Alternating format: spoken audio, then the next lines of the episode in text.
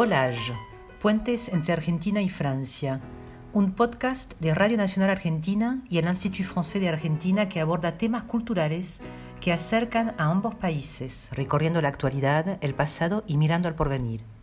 Collage, el tercer viernes de cada mes.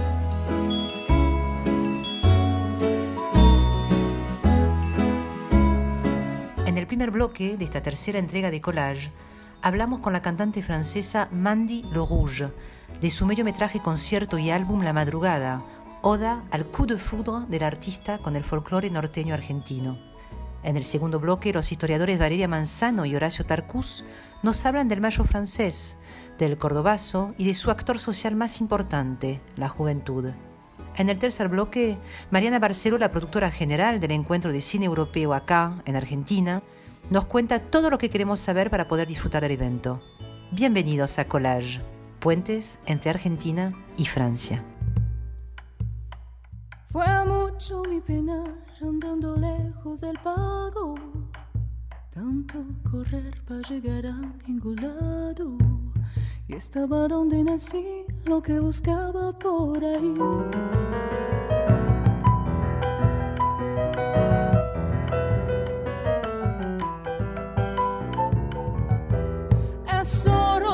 Amistad que no se compra ni vende, solo se da cuando en el pecho se siente. No es algo que se ha de usar cuando te sirva y nada más.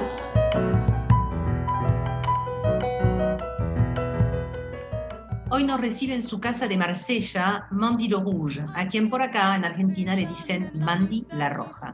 Tenemos poco tiempo, la esperan para un ensayo. Tengo entendido que ahora mismo está embarcada en la filmación de un proyecto que se estrenará el 21 de junio de ambos lados del Atlántico. Ahora nos contará todo sobre eso, pero primero quería retroceder un poco en el tiempo. Irme de vuelta a noviembre de 2020, en plena pandemia, aquí como allá. Y sin embargo, Mandy saca su primer álbum, La Madrugada, en cuya portada aparece montada a caballo vestida de gaucha argentina, en el medio de un paisaje típicamente norteño. Mandilo Rouge nació en los Alpes franceses, de una madre francesa y un padre de Madagascar. Me atrevería a decir que lleva el viaje y la transculturación en sus genes. El viaje, de hecho, lo arrancó con la música. Pasó por el jazz, la música clásica, el trip hop, hasta que se tropezó, podríamos decir, con el chamamé, la chacarera, la samba y algún que otro tango cayendo. Pero Mandy también es una experta caballera o amazona y algo de eso tiene que ver con su música, porque la realidad es que Mandy viaja a la Argentina por primera vez en 2014 para montar, básicamente. Es decir, lo primero que la trajo de la Argentina son sus caballos, un viejo sueño de su infancia. Cantor para cantar, si nada dicen tus versos Ay, ¿para a callar al silencio? Si el silencio un cantor de duendes en la voz.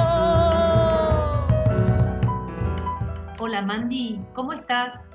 Hola, ¿cómo estás? Muy bien, gracias por recibirnos en tu casa del otro lado del Atlántico, al lado del Mediterráneo. ¿Cómo nace tu interés por la música en general, Mandy? ¿Vos venís de una familia de músicos? Bueno, en realidad eh, crecí en una familia de médicos, así que nada que ver con la música. Tengo un papá que médico y una mamá también que, que trabaja como enfermeras, así no son músicos, pero tengo una hermana y un hermano que tocaban el piano en casa durante mi infancia, así escuché mucha música y el jazz sobre todo. Empecé a escuchar también voces de cantantes de jazz como Ella Fitzgerald, Billie Holiday, por ejemplo.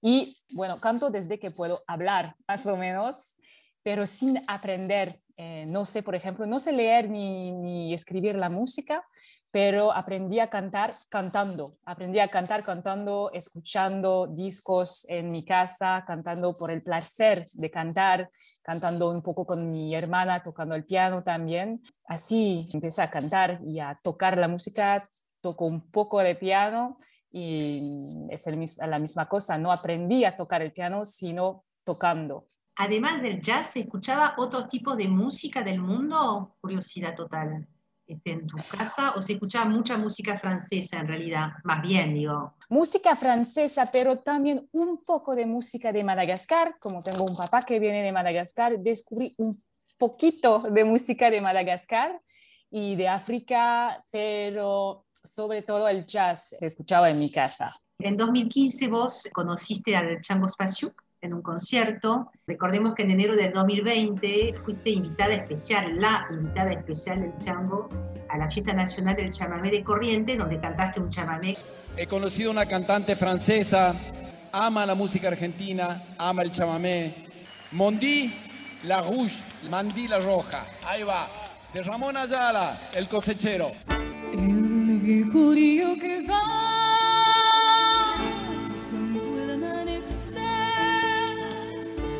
un gran camarota lleva la paz en su loco baile rumbo a la cosecha cosechero seré entre copos blancos mi esperanza cantaré con manos curtidas dejaré el algodón mi corazón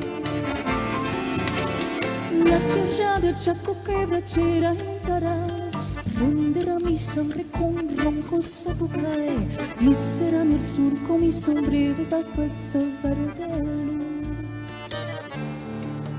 Algodón que se va, que se va, que se va Plata blanca, mojada, de sudor Un ranchito borracho de sueños en el quiero yo Sí, esta noche de noviembre de 2015 eh, cambió mi vida totalmente. Estuve en París unos días después de los atentados de París, así que toda la onda era muy eh, rara, viste, en la ciudad y casi de casualidad estuve a ese concierto de, de Chango Spasiuk en el Musée du Quai Branly, el Museo du Quai Branly en París, y gracias a un amigo en común y escuché por primera vez lo que es un chamamé. No conocí lo que es un chamamé, conocí un poco el, el tango porque hace casi 10 años que bailo el tango, conocí un poco de la chacarera y de la samba un año antes, durante mi primer viaje a Argentina en 2014, pero el chamamé no. Así descubrí el chamamé y no sé lo que pasó, no puedo explicarlo y eso me gusta mucho porque no se puede explicar, que no hay frontera, no soy argentina, no tengo la sangre argentina, pero pasó algo la madrugada, es el resultado de una rica, muy rica colaboración de grandes músicos. Está el chelista francés Vincent Segal, el pianista argentino Lola Zanelli, el percusionista Javier Estrella, el contrabajista colombiano Philip Nichols y como bonus una intensa aparición de Daniel Meningo, ¿no? No faltó absolutamente nadie en este disco este, de los grandes músicos así entre tango y rock argentino. ¿Cómo fue que se armó semejante conjunto de artistas? Quizás a través del chango, no sé cómo fuiste conociendo o conocías a Vincent Segal de antes, no lo sé. Conocí a Vincent Segal durante casi mi infancia y cuando empecé a trabajar sobre mi álbum fue como una, algo muy natural para mí de, de pedir a Vincent Segal que sea el director de, de, del disco y su idea tenemos que grabar tu disco como una, un antiguo disco de jazz todos en la misma sala y sin audífonos. En su cabeza la idea era de grabar un disco con el sonido lo más natural posible. Es una cosa, ¿eh? te lo digo, pero muy, muy interesante. Y ahora no quiero más cantar con audífonos porque hay algo muy, muy natural y muy en la manera de escuchar a los otros también, porque tenemos que estar en el momento escuchando a los otros. Es algo muy, muy poderoso en la música porque pasa algo. Quiero que la noche dure una vida. Quiero que mi vida dure una canción. Correr descalza por el pasto y estrechar tu mano y soñar con vos. ¿Cómo se fue armando este equipo de músicos argentinos? todo empezó con Lalo Zanelli, el pianista, y Javier Estrella, que toca la percusión y la batería sobre el disco, mi disco.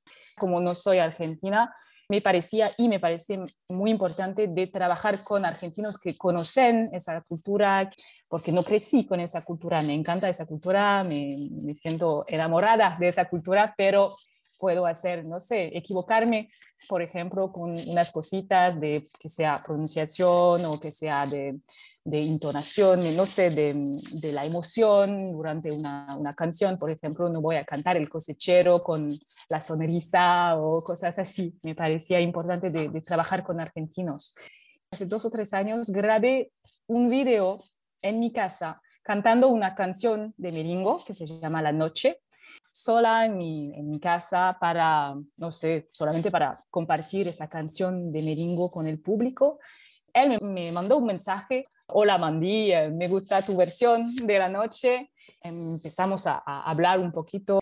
Él grabó su, su voz a distancia desde Buenos Aires y yo desde el estudio en Francia me parece que funciona porque como es una canción que habla de distancia entre dos, dos personas, se puede sentir que, mm, que, no estamos juntos en todos los momentos de la canción, pero me parece que es algo muy poderoso también porque es la realidad. Noche de mis sueños, escuchar tu corazón latir y desaparecer. Noche de mis sueños escuchar tu corazón latir y desaparecer. En estos días estás grabando en los Alpes franceses un mediometraje musical con las canciones del álbum de la madrugada. Es un proyecto de película, de musical, digamos, porque como no se puede hacer concierto por el momento en Francia y en muchos lugares del mundo por lo de la pandemia, no se puede presentar el disco, no se puede compartir música. No me gusta la idea de filmar un concierto sin público en una sala sin público. No me gusta esa idea, me parece muy triste de hacer música en un teatro, pero sin el público. Y como el repertorio de, la madrugada es un repertorio de, de, música argentina que mm, habla mucho de la naturaleza y de cómo el ser humano se siente en la naturaleza, el amor para la naturaleza.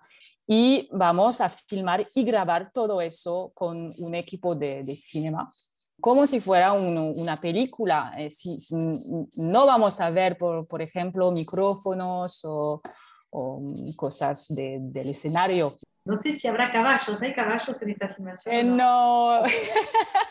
La tapa del álbum, por ejemplo, es un, es un homenaje también y, y, un enlace entre mi cultura francesa y la cultura gaucha, porque si estoy como vestida como una gaucha, con el sombrero, es un sombrero que viene de Corrientes y un caballo que viene del sur de Francia, es un, caballo Camargue, se llama, y en Camargue tenemos también una cultura muy fuerte con el caballo y mm, los paisajes en realidad están muy parecidos, eh, paisajes de Camargue y de, de, Corrientes. Bueno, tenemos el mar en, en Camargue, pero si no, son casi lo, los mismos paisajes. Así me parece interesante de hacer este enlace y también con la, la tierra colorada, que parece como la tierra de Misiones, pero es también la, la tierra muy cerca de Camargue, de, de, del sur de Francia, porque es una, una foto cerca de Camargue, en, en, en, el sur de Francia, y también la tierra de mi papá, de Madagascar. Madagascar se, se llama también la Isla Roja, la Isla Colorada, así que es como un, un homenaje a todo eso, a todas las raíces que tengo. No puedes zafar de lo rojo, te acompaña lo rojo por todas partes. Es el, color de la abundancia, creo, para los chinos, vos que sos tan transcultural. Quiero que la noche dure una vida. Quiero que mi vida dure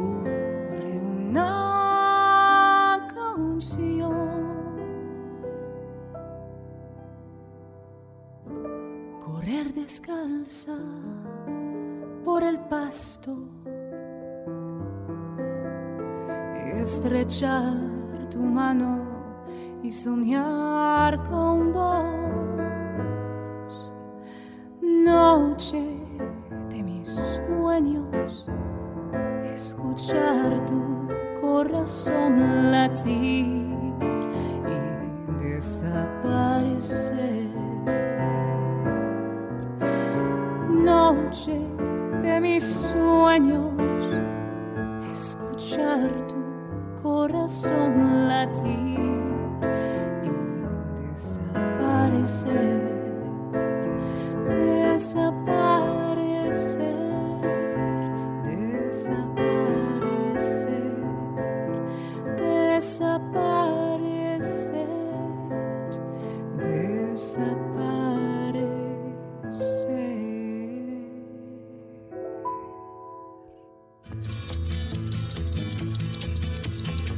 Je suis le dauphin de la place Dauphine et la place Blanche à mauvaise mine.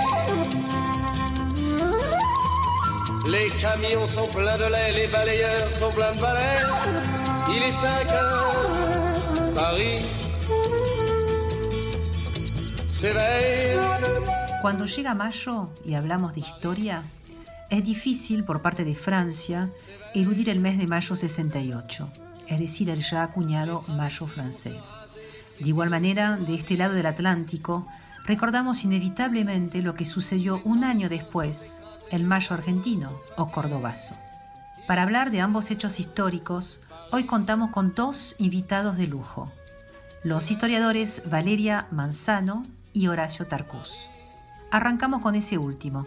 Horacio es doctor en historia, director del Centro de Documentación e Investigación de la Cultura de Izquierdas en Argentina y profesor de la Universidad de Buenos Aires.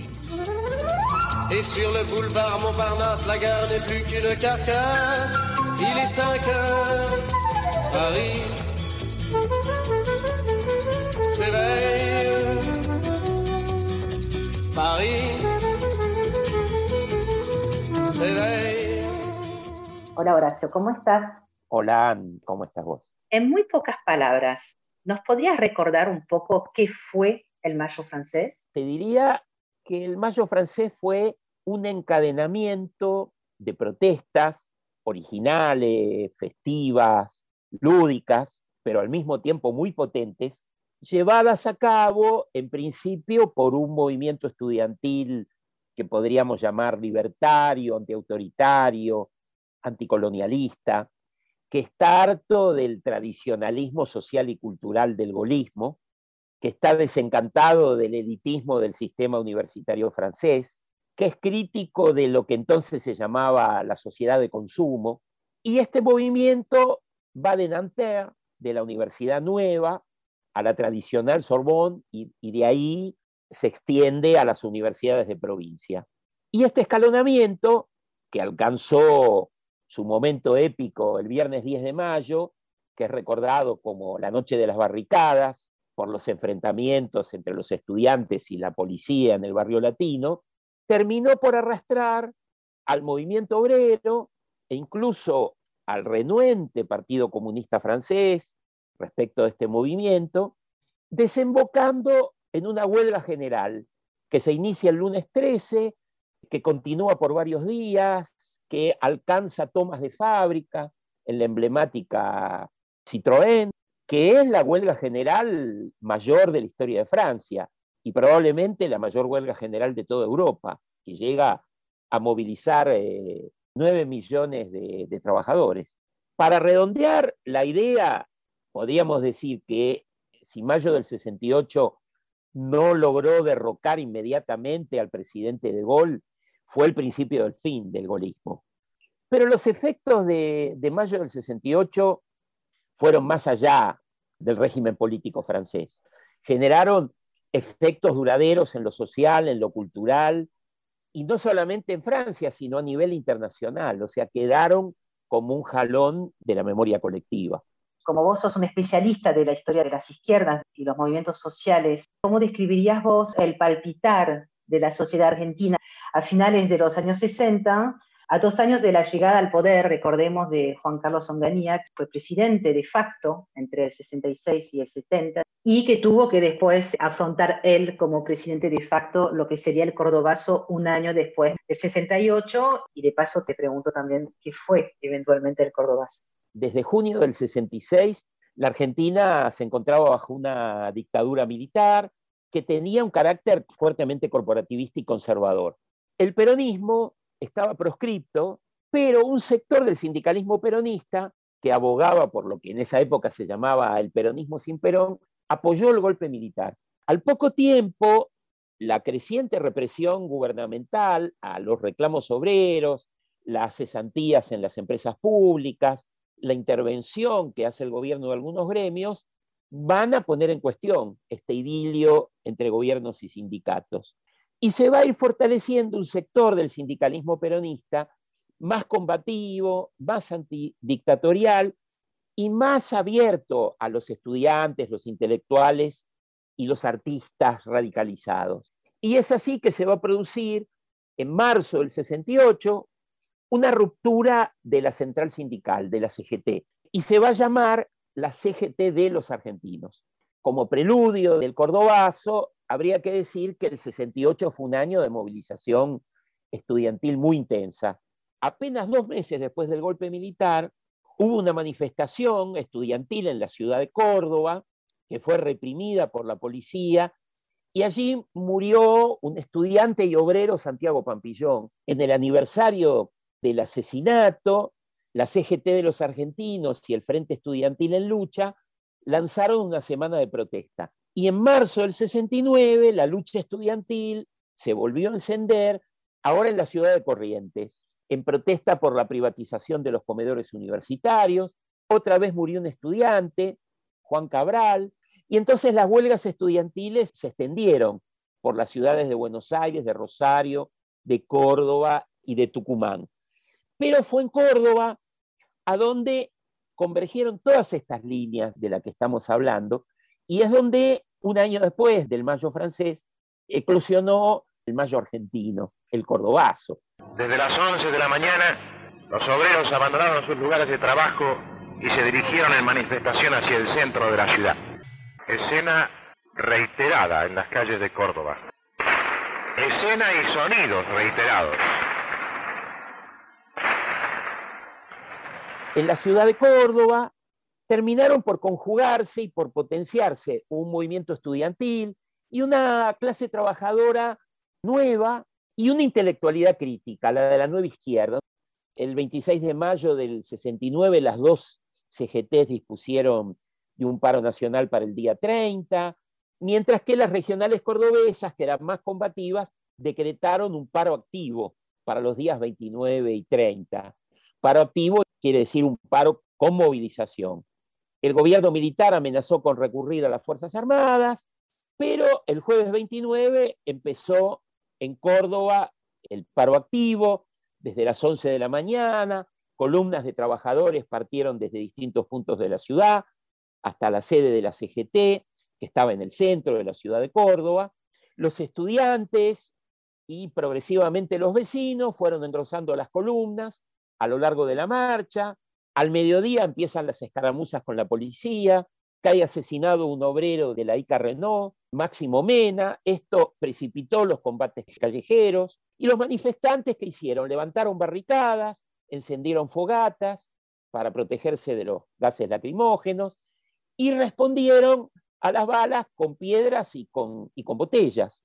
Por lo tanto, la policía se tuvo que replegar hasta que se retiró en desbandada mientras los manifestantes, digamos, por varias horas virtualmente tomaron la ciudad. Ardieron las oficinas de algunas empresas multinacionales, edificios identificados con el poder estatal, y a las 5 de la tarde, bueno, entraron finalmente las tropas del ejército, que fueron convergiendo sobre el barrio Clínicas, el epicentro de la resistencia. En horas de la noche el avance era resistido por francotiradores ubicados en los techos. A las 23 horas, el sindicato de electricidad, que era uno de los que movilizó, produjo un apagón general en la ciudad, lo que desconcertó a las fuerzas represivas y prolongó la resistencia. Y bueno, y el viernes 30 se cumplió el paro nacional dispuesto por las dos CGT. El cordobazo se erigió en un mito, más allá del efecto, no tiró inmediatamente abajo al gobierno de Onganía, pero lo hirió de muerte, de algún modo precipitó lo que después sería la salida política del régimen militar, con la admisión a regañadientes del, del retorno de Perón, digamos, un proceso largo, difícil de resumir en pocas palabras, pero que desemboca en las elecciones nacionales del año 73 y en el retorno del general Perón. Esto, por supuesto, en líneas muy generales. Ce quartier qui résonne dans ma tête,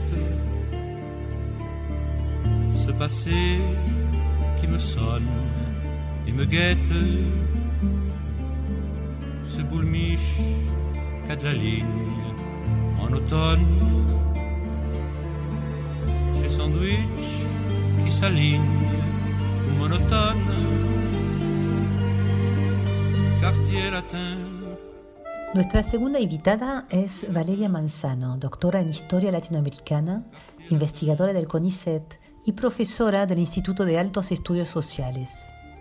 Su libro más reciente es La Era de la Juventud en la Argentina, Cultura, Política y Sexualidad desde Perón hasta Videla, del Fondo de Cultura Económica, publicado en 2017. Actualmente se encuentra completando un nuevo libro, una historia de la juventud en Argentina del siglo XX, publicado por Siglo XXI.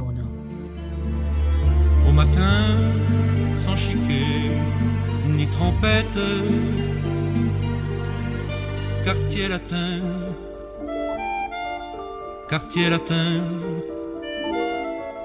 quartier latin. Hola Valeria, ¿cómo estás? Muy bien, muchas gracias por invitarme. Yo leí un artículo tuyo que coescribiste con Isabel Plante y publicó la revista Anfibia, Sello Argentino en el Mayo Francés. Citan al dirigente Roberto Pajarito Grabois del Frente de Estudiantes Nacionales, una de las patas estudiantiles de la CGTA en aquel momento, en el 60, quien a fines del 1968, haciendo un balance de ese año, planteaba lo siguiente. Los estudiantes apoyarán la revolución de los trabajadores. Quienes piensan que los trabajadores deben apoyar la revolución de los estudiantes seguirán soñando en París mientras la historia se gesta en Avellaneda, en Tucumán y en cada barrio y provincia de la patria.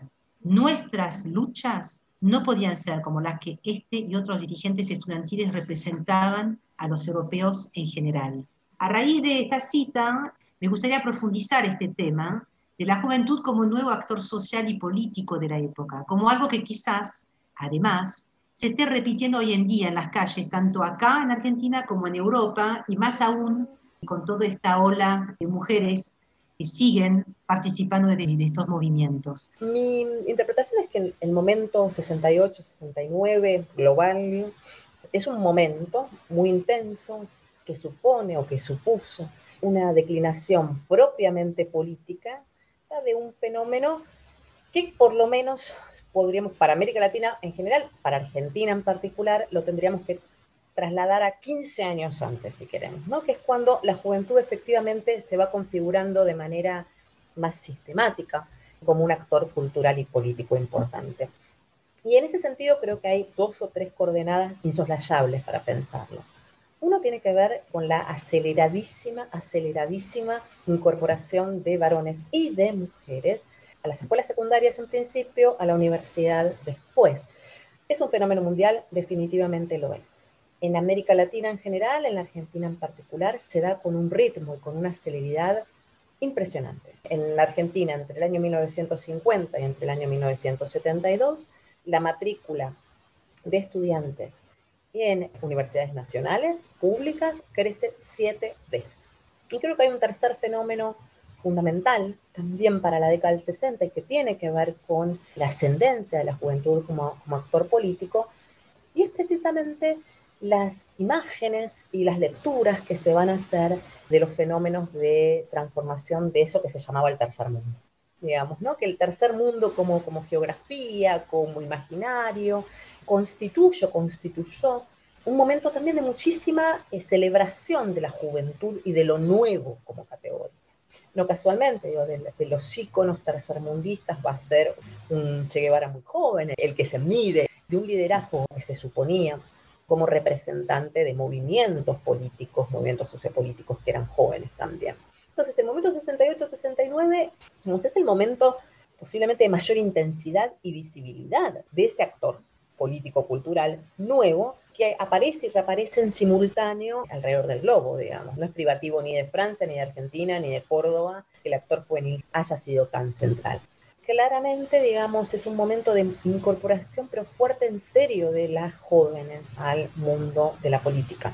Si pensamos en el proceso de recuperación democrática, de la transición de la década del 80 y de ahí en adelante, con un ojo puesto en la juventud, vamos a ver que digamos, hay una participación casi permanente.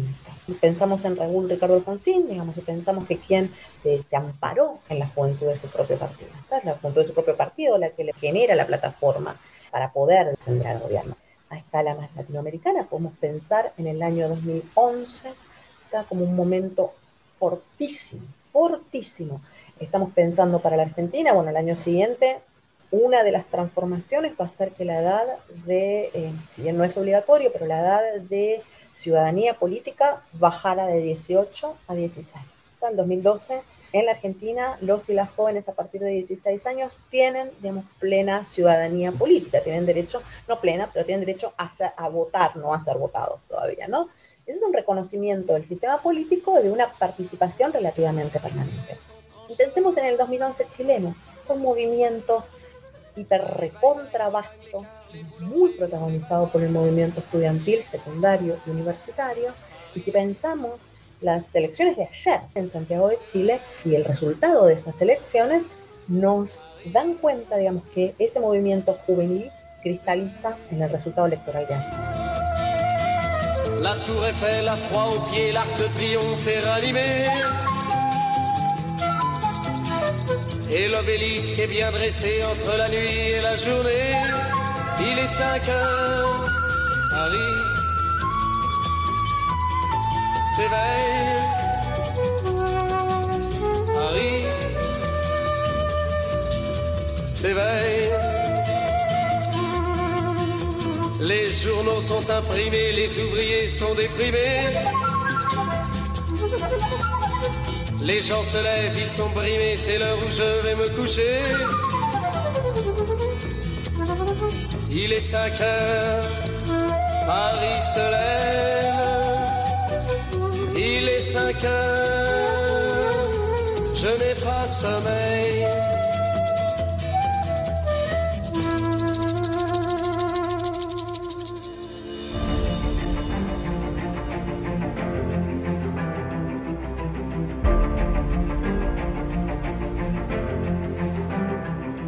Al 31 de mayo de 2021, mes en el que el día 9 se celebra el Día de Europa, podremos disfrutar de la décima séptima edición y segunda etapa del Encuentro de Cine Europeo en Argentina, la primera etapa habiendo tomado lugar en noviembre pasado. Son 19 películas seleccionadas especialmente por su mirada con perspectiva de género, Además de cortos, largometrajes y documentales de 17 países europeos, se podrán escuchar charlas relacionadas con películas específicas previamente recomendadas. Dichas charlas se podrán disfrutar en vivo por YouTube Live en el canal Encuentro Cine Europeo, donde quedarán subidas para revivirlas después o desde la página web del encuentro que daremos a continuación. Algunos de los temas que se cubrirán son diversidad y transgénero en el cine, violencia de género dentro y fuera de la pantalla, mujeres en animación, entre otros. Participar del encuentro de cine europeo es muy fácil vas a www.cineueargentina.com, creas un usuario, elegís la peli que querés ver y la disfrutas en el momento en streaming. Hoy con nosotros, para hablar del encuentro, contamos con la presencia de Mariana Barceló, productora general del Encuentro de Cine Europeo. Hola Mariana, ¿cómo estás? Hola, Sofía, ¿cómo estás vos? Muy bien acá. Actualmente coordinás diversos eventos culturales internacionales y otro tipo de proyectos de formación, intercambio y desarrollo para instituciones privadas y públicas.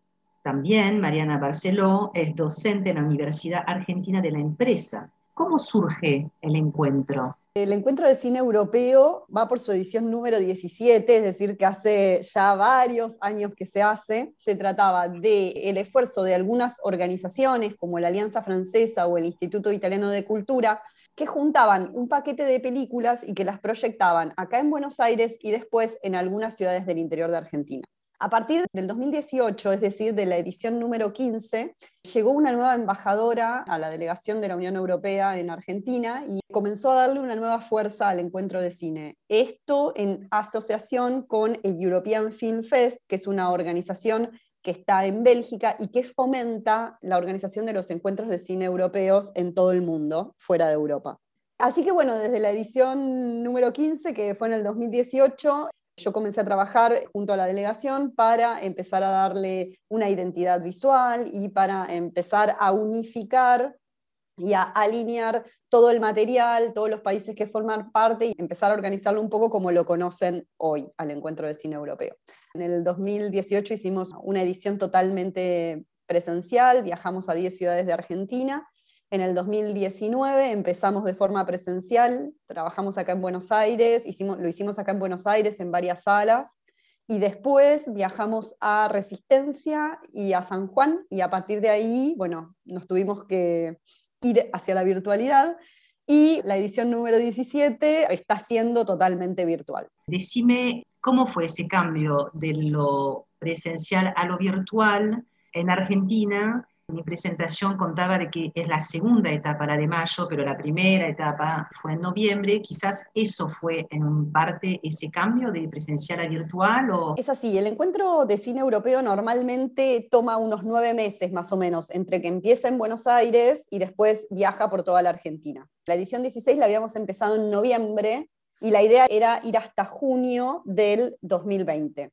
En marzo, bueno, pasó todo lo que pasó y ahí rápidamente dijimos, bueno, ¿qué hacemos? Cortamos el encuentro y bueno, y empezamos a evaluar la posibilidad de transformarlo a virtual. Pasó en mayo y junio del año pasado y lógicamente fue un poquito más difícil de lo normal porque nosotros habíamos negociado derechos de películas, habíamos organizado todo para hacer un encuentro presencial. Entonces, cuando pasamos a virtual, hubo películas que perdimos y hubo cosas que tuvimos que cambiar forzosamente porque la gestión de derechos y de reproducciones no es igual en el mundo presencial que en el virtual.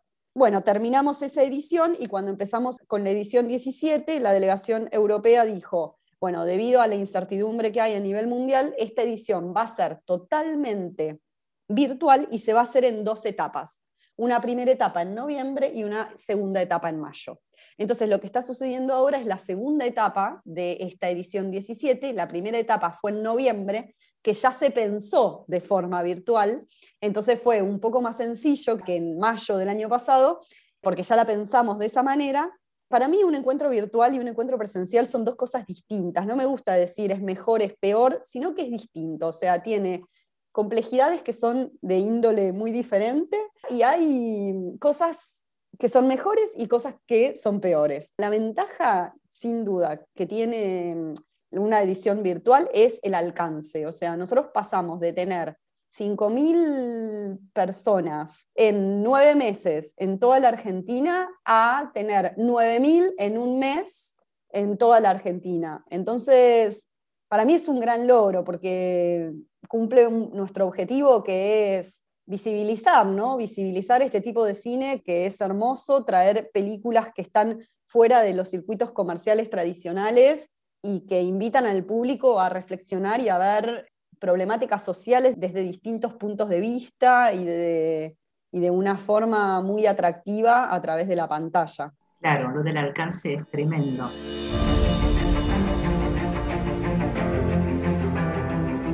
Una pregunta sería que nos cuentes quién es y cómo se elige el tema del encuentro cada año. El encuentro de cine tiene sus particularidades porque es un encuentro que lo coordina, que lo convoca la delegación de la Unión Europea en Argentina y que invita a todas las embajadas e institutos culturales de países de la Unión Europea que están en Argentina a participar con sus películas la manera de aceptar participar es aportar una película. Aportar una película que tiene determinadas características, en general pedimos que sean películas de menos de dos años de estreno, que sean premiadas o que sean reconocidas por algo, Y bueno, y son los países entonces quienes aportan esta película. Además, todos los años se elige una temática. En el 2018, por ejemplo, la temática fue Europa hoy. En el 2019 fue Jóvenes Directores Europeos, entonces se elegían películas en su mayoría de directores que fueran menores a determinada edad, que la habíamos puesto entre 35 y 40. Y bueno, y este año se decidió la perspectiva de género como temática, porque es una temática que está en agenda de la mayoría de las instituciones que participan, y bueno, porque mm, es algo que, que convoca mucho también la situación actual, ¿no? Es una realidad social importante, es muy actual y bueno, y por eso elegimos la temática. Y la temática la eligen entre la delegación y las instituciones participantes y los países se ocupan de buscar las películas y de traerlas al encuentro. Y nosotros de parte del encuentro lo único que hacemos es por ahí hacer sugerencias o ayudar y obviamente definimos determinados estándares de, calidad. Un poco así es como se arma el encuentro.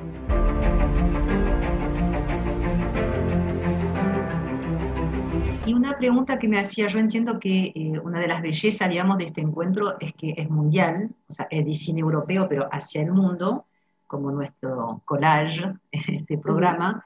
Me interesaba un poco que nos contara también o sea, por ejemplo, la perspectiva de género, que desde ya estuvo mucho y está, por suerte, en la agenda de, la Argentina en particular, ¿no? En este momento, ¿es un tema que a su vez se replica en el mundo o esto es un tema argentino para lo que es el festival? Porque entiendo que hay películas que tendrán derecho acá, no los tienen en México o en Corea, yo qué sé.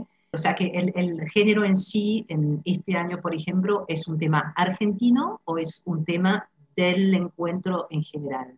No, es un tema argentino. En nuestro encuentro de cine europeo, cuando digo nuestro, digo el de Argentina, hay algunas películas que vienen del European Film Fest. Es decir, el European Film Fest, esta organización que está en, en Bélgica, ofrece también un paquete de películas para que se reproduzcan en todo el mundo. Y entonces nosotros lo que hacemos acá en Argentina es tomar la mayoría de las películas que nos dan los países y después si hay alguna particular que nos interesa de las que aporta este paquete del European Film Fest, también la tomamos. Esas películas, las del European Film Fest, sí son proyectadas en todo el mundo. Las que aportan las embajadas y los institutos acá en Argentina, en general, están solo proyectadas acá en Argentina. Y sí hay un tema de derechos. El encuentro de cine europeo de Argentina puede ser visto solo en Argentina, porque la plataforma Festival Scope está geobloqueada. Esto quiere decir que dependiendo del país se puede ver el encuentro de cine europeo del país en particular. En muchos países del mundo se organiza el encuentro de cine europeo, así que lo que yo respondo cuando a mí me llega algún mail preguntando si se puede ver solo en Argentina, yo los invito a, buscar la delegación europea del país en cuestión y eh, que se fijen en sus redes si ellos tienen el encuentro de cine europeo en ese país. Porque miren, yo ya he hablado con gente de, Venezuela, de Bolivia, de Chile, de Sudáfrica, de Namibia, o sea, he hablado con gente de muchos países del mundo que también lo organizan. Así que yo en general lo que hago es eso, es invitar a que busquen en otros países la delegación europea, a que se conecten y a que vean cuál es la oferta de cine que tiene la delegación en ese país.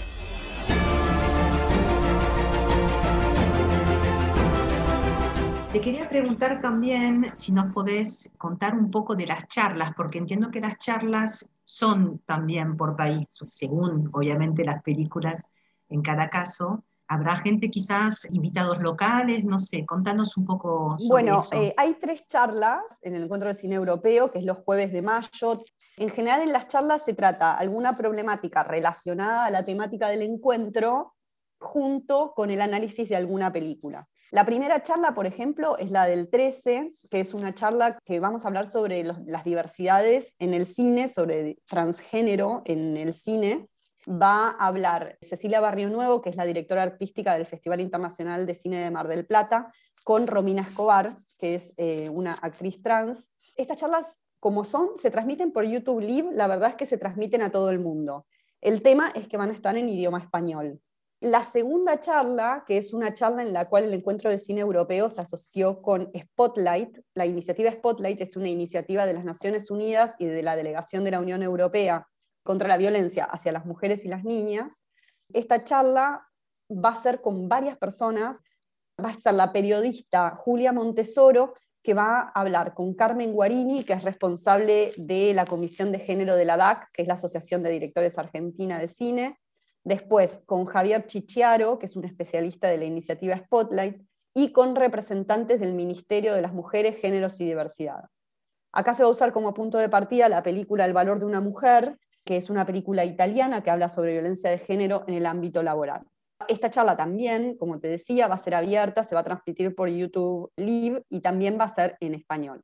O sea, si bien se transmiten por YouTube Live, después se puede acceder a través de la página para revivir esta charla, porque va a quedar grabada. Y por último, el día 27, esta charla la estamos terminando de cerrar porque justamente tiene participantes de Austria y entonces la charla va a ser en inglés y en español, con traducción simultánea.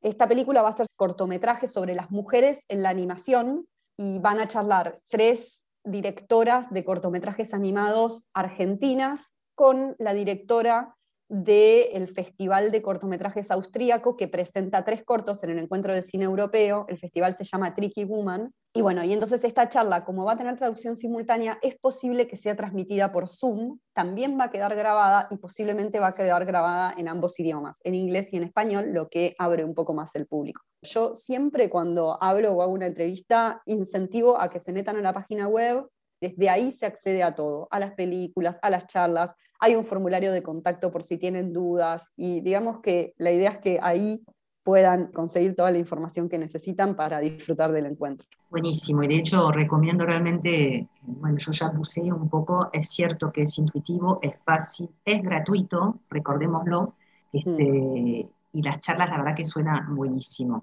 Te agradezco un montón el tiempo, bravo por este encuentro que está buenísimo. Nos vemos el año que viene, supongo, ¿no? Porque eso se repite año tras año. Así que muchísimas gracias, que tengas un lindo día y gracias por tu tiempo. Muchas gracias a vos, Anne-Sophie, un placer y bueno, aquí a disposición para seguir charlando cuando deseen.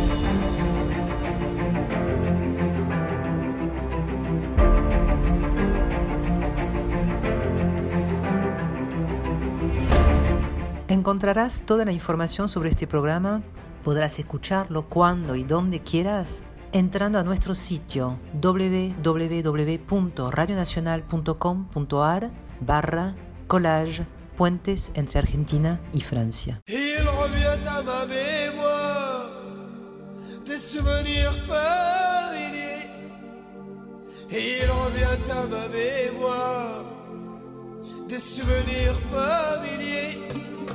Por último, compartimos otra versión de Douce France, cuya cortina abre este programa. En este caso, disfrutaremos de una versión del grupo Carte de Séjour del cantante Rachid Taha del año 1987. Je revois ma blouse noire lorsque j'étais écolier sur le chemin de l'école. Je chantais à pleine voix des romances sans parole, vieilles chansons d'autrefois. Douce France, cher pays de mon enfance, bercé de tant d'insouciance,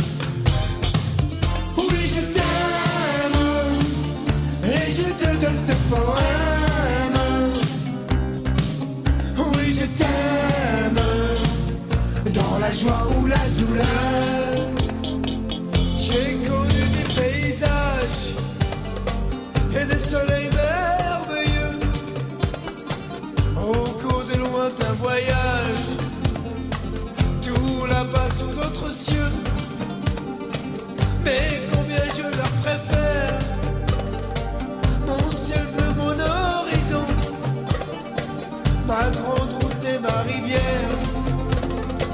Ma prairie et ma maison